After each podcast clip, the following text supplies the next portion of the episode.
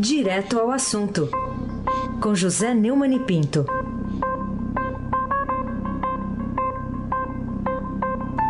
Neumani, bom dia. Bom dia, Raíssen Abac. Bom dia, Camila Tulinski. Bom dia, Almirante Nelson e o pedalinho Tchau, querida. Oi. Bom dia, Moacir Evangelista Biasi. Bom dia, família Bonfim, Emanuel, Isadora e Alice. Bom dia, ouvinte da Rádio Eldorado 107,3, Heisen Abac. Começamos aqui com a decisão do Tribunal Regional Federal da Quarta Região, o TRF4, de mais do que dobrar a pena imputada pelo juiz Sérgio Moro ao ex-tesoureiro do PT, o João Vacari Neto, o conhecido como Mochi, né, da mochila. Bom, que efeitos essa decisão pode ter sobre o recurso do ex-presidente Lula ao mesmo tribunal contra a sentença do mesmo juiz, hein, Neumann? Mas no, no julgamento que os resultados foi publicado ontem, a pena de Vacari passou de 10 anos, que foi a pena dada pelo Moro, para 24 anos de prisão na Operação Lava Jato.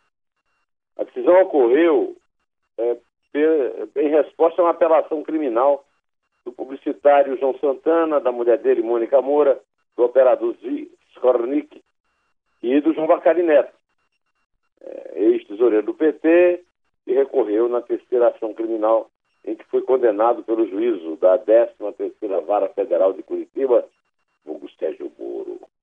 Vacari teve a condenação por corrupção passiva, confirmada pelo tribunal por 3 a 0. E isso mais do que dobrou a sua pena. Apesar de a oitava turma ter absolvido o ex-tesoureiro de dois dos cinco crimes que, são, que eles são imputados, né, e pelos quais ele foi condenado na primeira instância, foi afastada a, a figura técnica, se você conhece melhor do, do, que eu sobre isso, da continuidade delitiva no cálculo da pena e aplicado o concurso material. Nesse caso, aí você sabe disso quando você trabalhava lá com o Sartori, lá em Mogi, né? Sim. Os crimes da mesma natureza deixam de ser considerados como um crime só, né? Continuado e passam a ser somados. E aí resulta sempre no aumento da pena. A ação trata de propinas pagas pelo grupo Keppel em contratos celebrados com a empresa Sete Brasil Participações para o fornecimento de sondas a serem utilizadas pela Petrobras na exploração de petróleo na camada de pré-sal. Parte dos pagamentos teria ocorrido por transferência em contas secretas no exterior e outra parte em doações para o Partido dos Trabalhadores. Uma das contas beneficiárias seria a conta da offshore Shell Bill. É, Shell Bill é um trocadilho anglo-português, né? É, a conta do, da concha, ou então Chibiu, que é uma, uma gíria baiana para a genitália feminina, né? Sim. Constituída no Panamá e controlada por Mônica Moura e João Santana, que nunca perde a ocasião da piada. Né? eles seriam os terceiros. O dinheiro antes passava pela conta da Sea Oil Corporation, controlada por Zvi Skornik. Essa é a 21 primeira operação criminal relativa à Operação Lava Jato, julgada pela oitava turma do tribunal. A sentença da 13ª Vara Federal de Curitiba foi proferida no dia 2 de fevereiro deste ano. Então, o, o, o, com essa decisão, o Tribunal Regional Federal da Quarta Região, em especial a, a oitava turma, manteve uma tendência de aplicar penas mais duras do que o próprio juiz Sérgio Moro da Lava Jato. O, o Globo fez um levantamento que está abrindo o seu site hoje, eu não sei se está no jornal, porque eu não vi ainda o jornal, mostrando que das 98 decisões referentes à operação avaliadas na segunda instância, 63 foram alteradas. Em metade desses casos, a situação do réu piorou. O tempo de cadeia aumentou para 31 deles, enquanto outros 14 tiveram é, pena reduzida. Há ainda, entre decisões alteradas, casos, segundo o Globo, em que o TRF4 reformou não o tempo da pena, mas outros aspectos da sentença. Isso não é incomum, é claro. Em junho, quando o, tribunal, que é, tem sede lá em Porto Alegre, absolveu Vacari por 3 a 2 sob a alegação de que as relações premiadas sem provas não bastavam para embasar condenações, houve uma intensa comemoração do PT, com declarações otimistas em relação ao recurso de Lula. O Lula está recorrendo à sua condenação de nove anos e meio é, por, aquele, pelo episódio lá do triplex do Guarujá. Né? A, a Glaze Hoffman só faltou dançar como aquela a baleia lá, como é que chamava lá, Ângela Godini. Ontem, Raíssa, eu vi nos telejornais que não apareceu, os petistas não apareceram, mas sopraram para vários repórteres e comentaristas dos canais de televisão que insinuando que teriam caído numa armadilha. É, é como se eles, os juízes tivessem combinado, olha, vamos pegar aquele, fazer uma pegadinha com o pessoal do PT, vamos absolver o Vacari, eles vão comemorar no meio da dança, aí eles, nós condenamos o Vacari e dobramos a pena. É, não, e também não pode dizer que isso aí foi uma, aquela, uma homenagem àquele negócio da pena, da meta zero que dobra, da, da Dilma. Né? Hum. O, o, pessoal do PT está tonto. Quer dizer, eles é que bebem, nós é vamos ficar tontos. Né? E não sabem para que lado correm para evitar cair na, na lona, amparando nas cordas do rio. É muita pretensão você achar que, que o, o, o tribunal vai combinar uma pegadinha, é, isso aí é, é, como diz o, o, o J Quest naquela canção maravilhosa, absurdo. Prestado come cru. O crioulo também. O crioulo fez um, um, um rato muito interessante, dizendo que apressado come cru.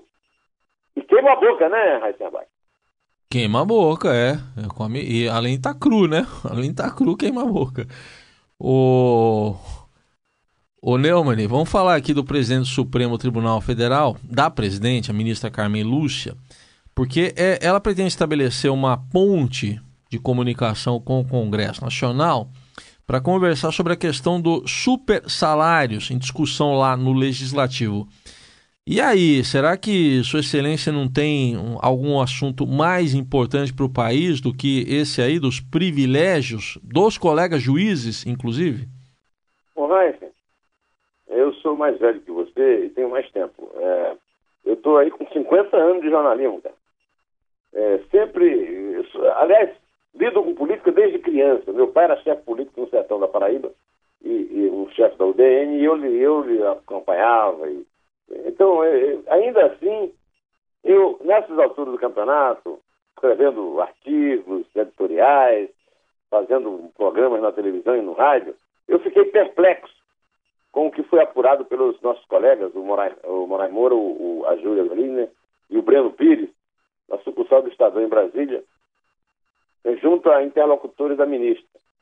A Câmara dos Deputados está analisando um projeto elaborado pelo Senado que estabelece o que deve ser considerado, de fato, a respeito do teto remuneratório fixado pela Constituição Federal ao funcionalismo público. Atualmente, esse teto é o salário dos juízes do STF, inclusive da Carmen. R$ 33.700. Não é um salário que a gente possa considerar ruim, né? No meio da discussão sobre os super salários nos três poderes, a dona Carmen, segundo assessores com quem os nossos repórteres conversaram, está preocupada com a possibilidade de ser cortado auxílio a juízes que atuam em condições insalubres ou de difícil acesso. Insalubre mesmo é quem está na cadeia e, e a dona Carmen não, não, não, providencia aquele mutirão que o Gilmar Mendes providenciou no passado, com a pena já cumprida e está lá na cela. Né? Ela demonstra uma preocupação é, é, com a possibilidade de que isso atinja, em especial, a situação dos juízes eleitorais, que precisam de auxílio para trabalhar em pleno ano eleitoral as incontáveis formas de driblar a proibição constitucional de qualquer servidor público ultrapassar o teto salarial, que se tornou agora muito célebre com o episódio de Mãe, mãe Luiz Linda Valois, né? a prima da, da menininha do Gantuar. Né?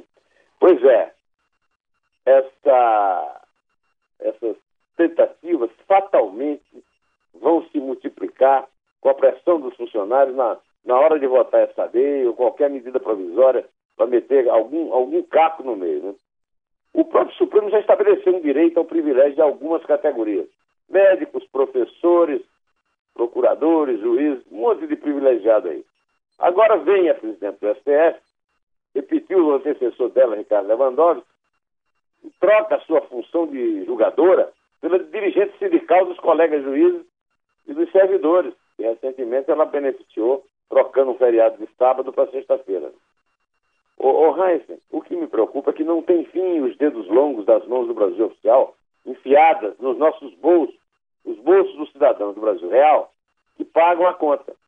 Isso provoca um desequilíbrio das contas públicas, da mesma forma que a corrupção que eles dizem, eles, juízes, procuradores e outros privilegiados, se jactam de combater.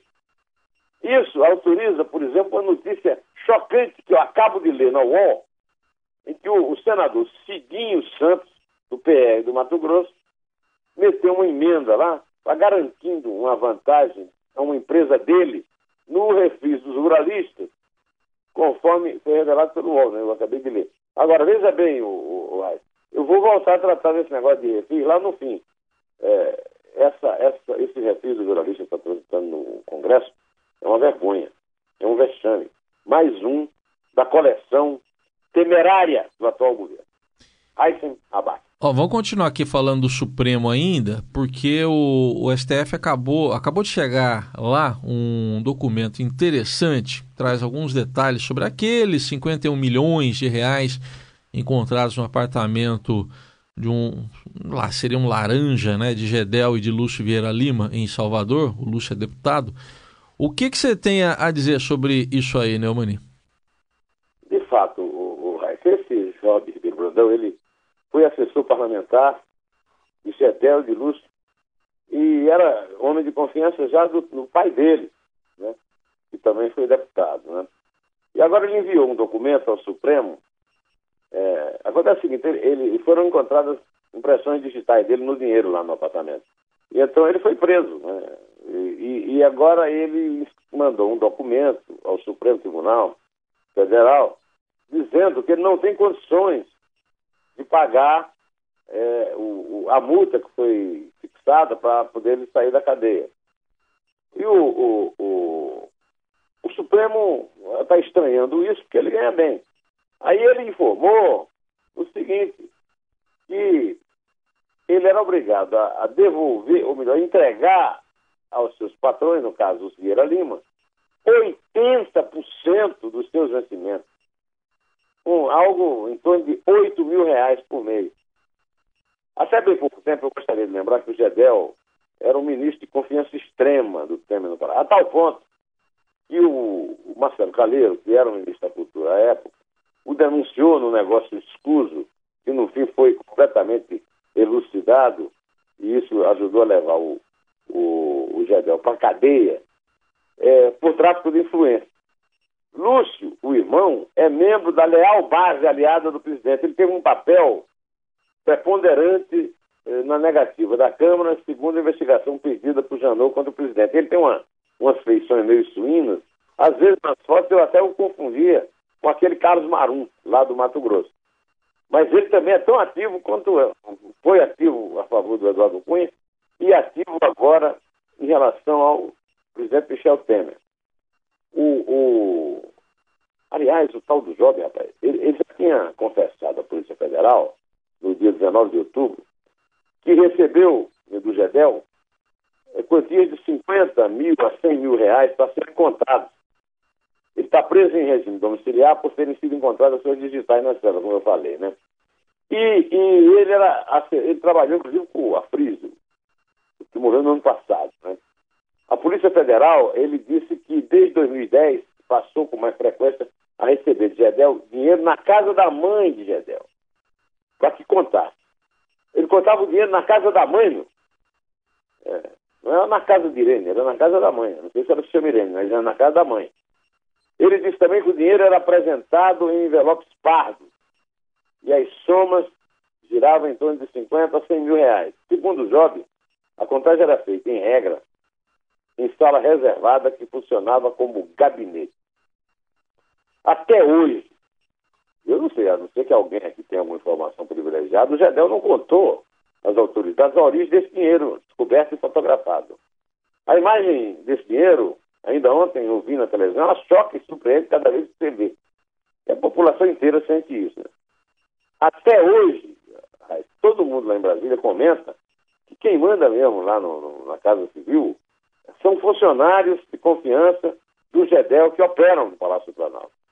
Até hoje, Lúcio é o homem de confiança da cúpula federal para negociações no Congresso. E o Temer ainda tem a cara de pau de pedir para a população fazer o que ele não tem competência para fazer, que é garantir a reforma da, da Previdência Social, que é o mínimo que ele podia fazer agora. Né? A contagem na casa da mãe de dinheiro sujo é o ápice da vergonha representada por esse tipo de político num episódio grotesco.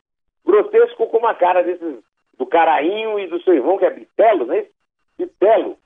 O que é Bitelo? Bitelo é um bezerro novo, é isso? É. é. Você não é, você não, não tem aquelas, aquelas chácaras lá em, em Suzana? Né? Não, não. não. não. Proprietários da empresa começaram a fazer o cálculo. é. A Polícia Federal levou quanto tempo para contar aquela, aquela, aquela grana toda, meu amigo Heisen Abac. Polícia Federal precisou de máquina lá para. Máquina? Mas contar. foi máquina, rapaz. Foram dias contando é. aquela grana. Então imagina o quanto o Job, é, que não é propriamente um sofredor, né? Mas, pô, o cara dava 80% do salário para os patrões, né? Isso é, isso é que se chama trabalho escravo. Ele devia ter pedido ajuda a Luiz Linda Valuael, né? Aí tem abaixo. Haja saliva, porque tem que molhar o, o dedo, né? Para fazer uma contagem assim, né? Molha o, molha o dedo e conta. É, diziam que o Amador Aguiar é. não tinha um dedo de tanto contar dinheiro. Na verdade, ele perdeu o dedo numa máquina de uma grafa onde ele trabalhava. Mas uhum. diziam que de tanto contar dinheiro, ele perdeu um dedo, né? Pois é. Uh, o, o Neumann, vamos falar de um assunto também que eh, vem lá da semana passada, que um, um, grupo com mais de mil pessoas ocupou duas fazendas na cidade de Correntina, fica no oeste do estado da Bahia, chegou até a tocar fogo no galpão de uma dessas fazendas. É, era um protesto até contra o tipo de irrigação que é feito lá é, nessas fazendas. De lá para cá, o que, que aconteceu? a notícia é velha, viu? Mas eu faço questão de falar nela, porque ontem, ainda ontem eu vi na televisão a repercussão, e é realmente uma coisa, as imagens são é, deploráveis, são imagens lamentáveis. A, propriedade foi praticamente destruída na quinta-feira passada por uma multidão de vândalos, calculada entre 500 e mil pessoas. Né? A maioria de pequenos pecuaristas, agricultores, que estavam lá, em teoria, e a televisão mostra isso como se fosse uma coisa que justificasse é, pra, em protesto contra um sistema de irrigação que o, a empresa, que é de um japonês lá, lá do Paraná, o Igarashi, produz batata, cenoura, feijão, tomate, alho e cebola, é, usa. Né? É, os manifestantes moram ao longo de um rio chamado Arrojado. É, é uma coincidência. Eu nasci em Iraúna, cujo primeiro nome era Belém do Arrojado, mas é bem longe de lá. O, o Arrojado não é um rio, é o rio do peixe, mas é um rio seco lá, meu rio e nos povoados de Praia, Arrojeando e São Manuel. Essas propriedades estão situadas às margens do rio e todos eles dependem da água do rio para sobreviver.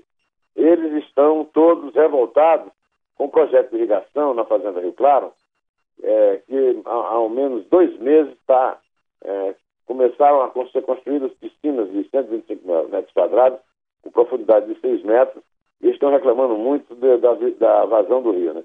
Segundo a Polícia Civil, eles alegam que o nível da água do rio baixou, baixa quando as bombas do sistema de irrigação das fazendas estão ligadas. Além da Rio Claro, a Igarashi colocou o sistema de irrigação em parte de uma propriedade vizinha, que também é da empresa, a Fazenda Curitiba, e ela também foi invadida.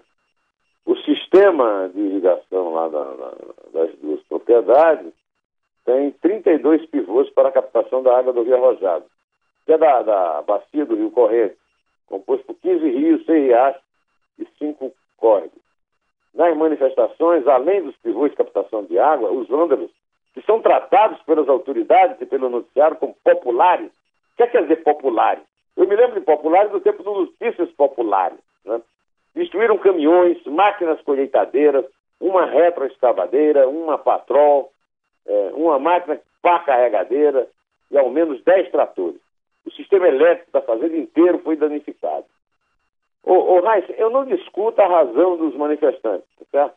Eles, pode ser que eles tenham razão de reclamar, estão sendo prejudicados na questão da, da retenção da água do rio pela empresa, que prejudica o uso da água nas suas irrigações. Agora, o problema aí é o seguinte: isso tem que ser vigiado, fiscalizado e reprimido na lei, por autoridades ambientais.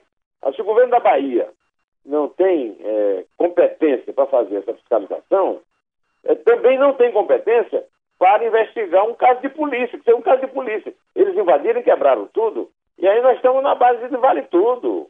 É, é, como dizia o, o, o Tim Maia na música, só não vale dançar um com homem, mulher com mulher. Rapaz, a invasão é criminosa e tem de ser tratada como um caso de polícia. O Brasil está virando uma espécie de território sem lei, um faroeste, sem ordem, portanto sem progresso. Isso atinge todos nós, inclusive os pequenos agricultores do oeste baiano. E é uma ignomínia. Gostou da palavra? Gostei da ignomínia e, e, vou seguir com a ignomínia aqui. Vamos, vamos seguir, porque você citou de passagem o, o refis. Então, o que, que você diz aí, ô Neumann, do fato de a JBS estar sendo beneficiada pelo refis, que perdoou dívidas e multas de deputados? A empresa dos Batista aderiu ao Programa Especial de Regularização Tributária PERT, que fica perto né, deles, do bolso deles, conhecido como Novo Refis, para regularizar suas dívidas com o governo. O, o, apesar de ter tido tanto privilégio do Lula como campeão mundial e de ter recebido altas vantagens do BNDES, o seu, o seu Joesley deve ao INSS, ao PIS, ao COFINS, ao Imposto de Renda, é, inscritos ou não na dívida ativa da União.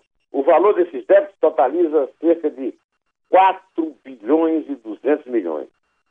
Bom, é bom a gente fazer uma memóriazinha. Até 17 de maio, quando foi revelada aquela conversa pouco republicana, na calada da noite, no porão do Jaburu, com o Joésia gritando, Rodrigo! Né, e o guarda deixando ele entrar, com um gravadorzinho, lá com o presidente Temer, o, o, o Batista era tratado como um santo protetor dos abnegados políticos de todos os partidos, sempre dispostos a darem o melhor de si em prol do progresso do povo brasileiro. Depois ele passou a ser é, defendido como um bandido da pior espécie, que participou de uma armação para derrubar o governo democrático, eleito pelo povo, e com isso condenar o Brasil ao atraso.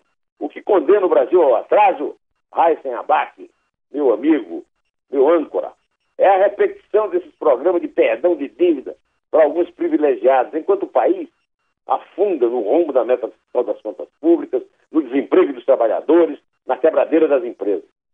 Esse não é uma prática nova nem original, não é novidade. Não foi o Lula que inventou, não foi o Temer que inventou, vem do Fernando Henrique, vem do Sarney, vem de antes de tudo isso, no nosso momento agora. Mas nem por isso que seja, deixa de ser abusiva e nociva ao interesse coletivo, que é desleal com quem paga e incentiva a sua negação. Nessa república dos espertinhos, amigos e financiadores do rei e da nova nobreza, só se dá mal quem paga suas contas em dia, inclusive os impostos que sustentam esses magníficos. Se não fôssemos nós, otários forçados, esses caras não tinham como cobrar propina para gastar dinheiro do governo enriquecendo empreiteiros, outros empresários e eles mesmos, é, em troca de vantagem com leis que eles manipulam, né? O, o, o meu amigo Raiz, eu me lembro do Afonso Celso, famoso é, patrono do ufanismo, como me orgulho de, de, minha pátria, como me orgulho de ser brasileiro. Ser brasileiro é cada vez mais uma vergonha. E é por isso que eu acho isso tudo um absurdo e peço ao, Almirante Nelson para tocar a música Absurdo com J Quest. Ei, não vê que vive nu, chama lodo de urubu, não consegue convencer. Lei da selva brucutu, apressado come cru, não vai me comprometer. Nem fubá no tempo, só carniça de urubu. Quem me disse foi Lulu. Nunca pensei, nunca nem imaginei em um dia. Vamos contar, senhora? Quer começar do 3, é isso? É do 3. Sugestão de placar, então, para hoje. Vamos lá. Vamos lá. É 3. É 2. É 1. Um. É.